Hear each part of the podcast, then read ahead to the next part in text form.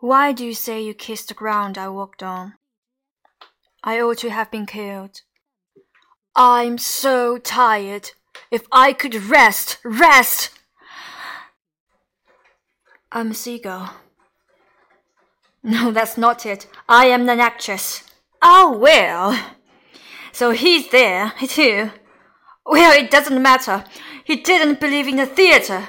He always laughed at my dreams, and gradually I too ceased believing and lost heart.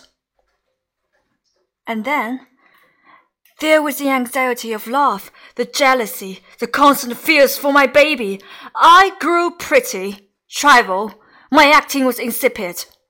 I didn't know what to do with my hands. I didn't know how to stand on the stage. I couldn't control my voice.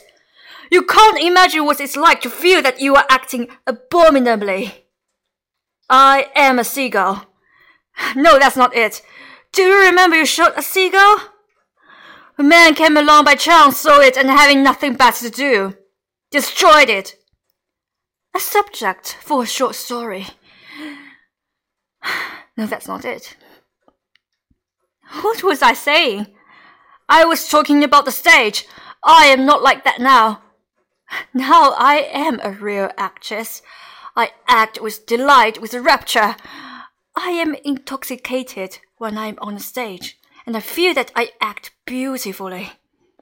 And since I have been here, I've been walking, continually walking and thinking, and I think and feel that my soul is growing stronger with each day. I know now, I understand that in our work, Kostya, whether I know now, I understand that in our work, Kostya, whether it's acting or writing, what's important is not fame, not glory, not the things I used to dream of, but the ability to endure, to be able to bear one's cross and have faith. I have faith, and it's not the painful now. And when I think of my vocation, I'm not afraid of life.